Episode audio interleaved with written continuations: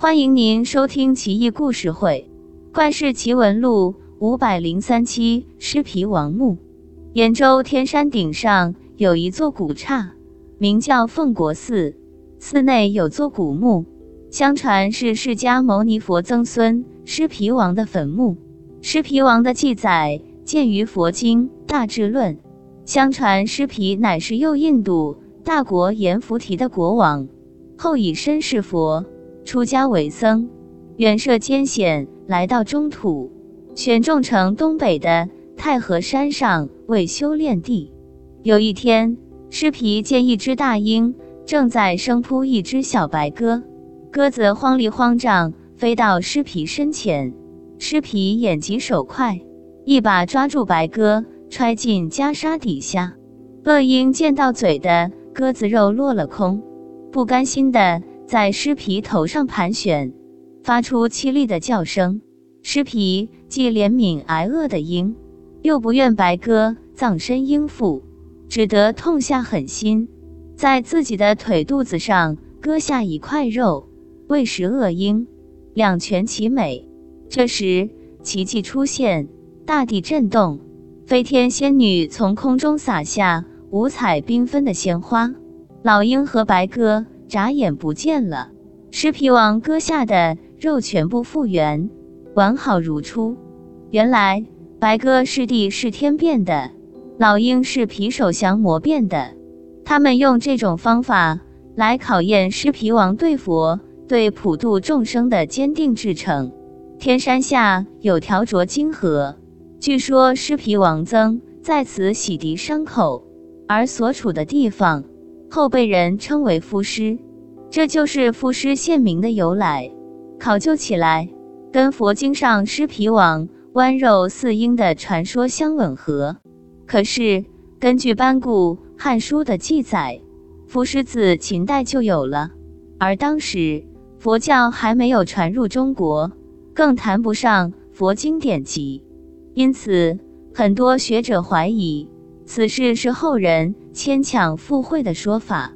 虽然凤国寺内有块唐代石碑做佐证，但早播时断折不可辨。宋仁宗庆历年间，石昌岩镇守敷衍路，拆毁凤国寺，建造军需仓库，发掘了尸皮王墓。墓穴内有木炭几千乘，棺椁已经腐朽。但骸骨还算完整，胫骨长两尺多，头颅大如斗，还有陪葬的玉珏、玉环七十多件，玉冲牙长达一尺多，极为罕见。这些东西都被在场的小吏们掠走，士卒、工匠们眼红心热，也都加入抢劫的队伍。尸皮王的骸骨被扯碎，陪葬物品丧失殆尽。最后，有好心人将碎骨收集在一个小匣子里，悄然安葬了。东上阁门始下原相，时任兵马斗监，受命监管修造仓库。当时的情形，他历历在目。后来跟沈括详谈此事，很是懊悔。据他说，尸皮王墓被毁后，时常显灵，倘有人在黄昏时分。独自一人经过那里，必会撞见一个巨人身影在叹息。当地人深以为惧。可怜狮皮王宅心仁厚，坚忍至诚，死后竟落得如此下场，令人可叹可怒可怜。顺便说下冲牙，又名玉溪，成组佩玉中的一种，用于组佩的下部，一般成对佩戴。因佩玉者行走时。遇见相撞，可发出悦耳的声音。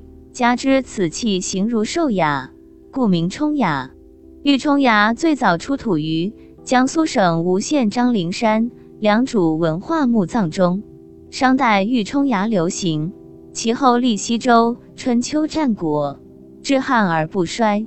汉以后基本消失。玉冲牙的样式很多，还出现了一些玛瑙作品。作品样式较复杂，在牙形基础上进行夸张变化。玉冲牙造型可能来源于兽牙，原始社会有佩戴兽牙的习俗，古人还以此做解系绳结的工具。后来以玉纺织，佩戴玉冲牙，除用于装饰的功能外，被认为具有解决困难的能力，是一个人聪颖智慧的表现。因此，尽管各代玉冲牙造型变化繁复，却总不离上端粗大、下端尖锐的基本特征。